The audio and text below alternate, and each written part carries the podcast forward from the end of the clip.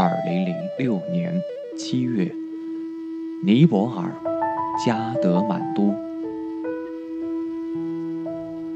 适应妥协，还是背叛离开？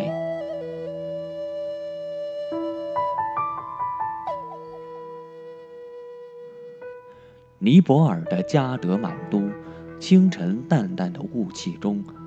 隐藏着看不清楚的神秘，恐怕不会再有别的地方比这喜马拉雅山深处的国度更适合作为神话发生的背景。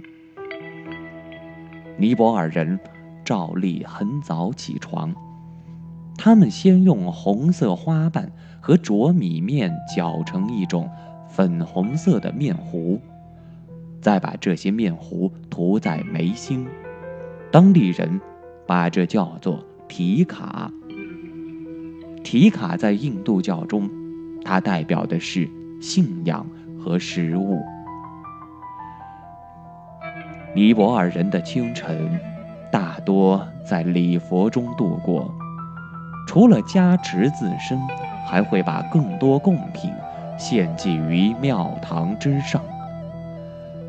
每个黎明。天上的星星看着庙宇中的灯油，在天地间蔓延，此明彼暗，此起彼伏，分不清是星光还是灯光。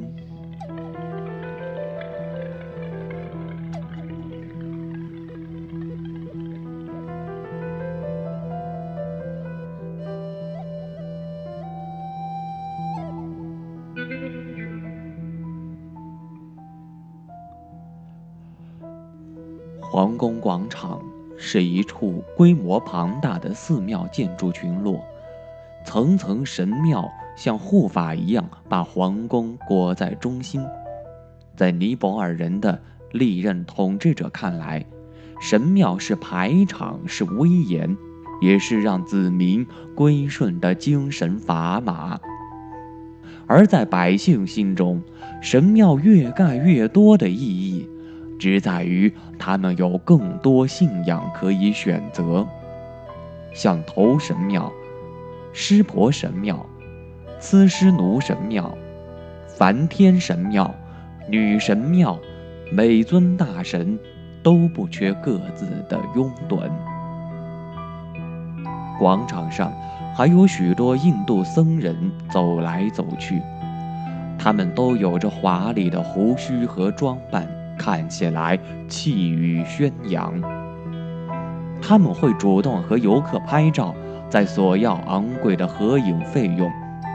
他们早已练就最上镜的表情和姿势，眼神微聚，嘴角微抬，双臂微举，如同神明附体。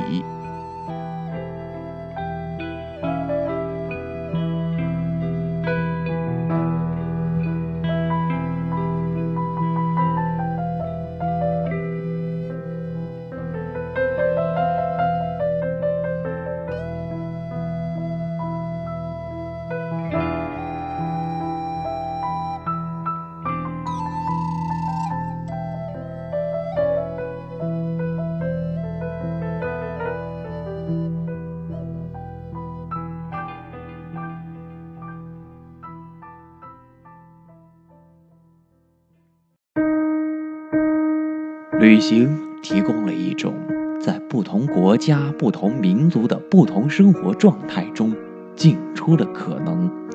比如，在尼泊尔，当地人在神佛光芒的照耀下度过一天、一年，甚至一生；比如，戛纳老人的生活每天就是拾花弄草，与世无争。又比如后来我在突尼斯古城所体验到的那种洗哈曼、吃辣椒、抽水烟的世俗乐趣，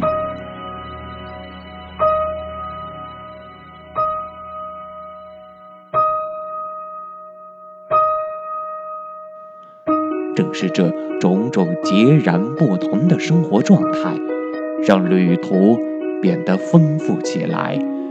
也是让我对旅途痴迷上瘾的原因之一。可是，作为那种生活在固定模式中的当事人，他们究竟是主动选择，还是被动接受呢？如果是前者，他们适应了、妥协了吗？如果是后者，他们会不会背叛离开？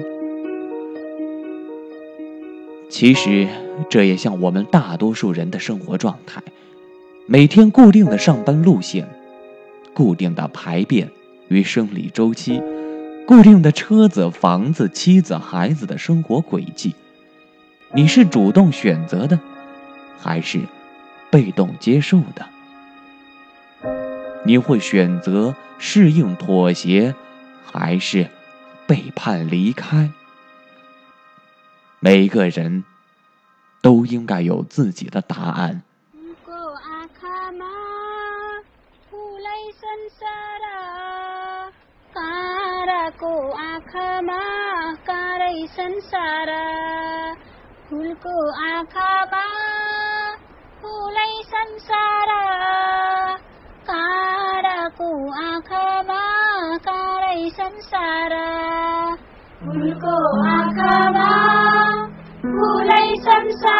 从尼泊尔飞往香港的飞机上，我看到了全部七座被雨雾藏在云中的雪山。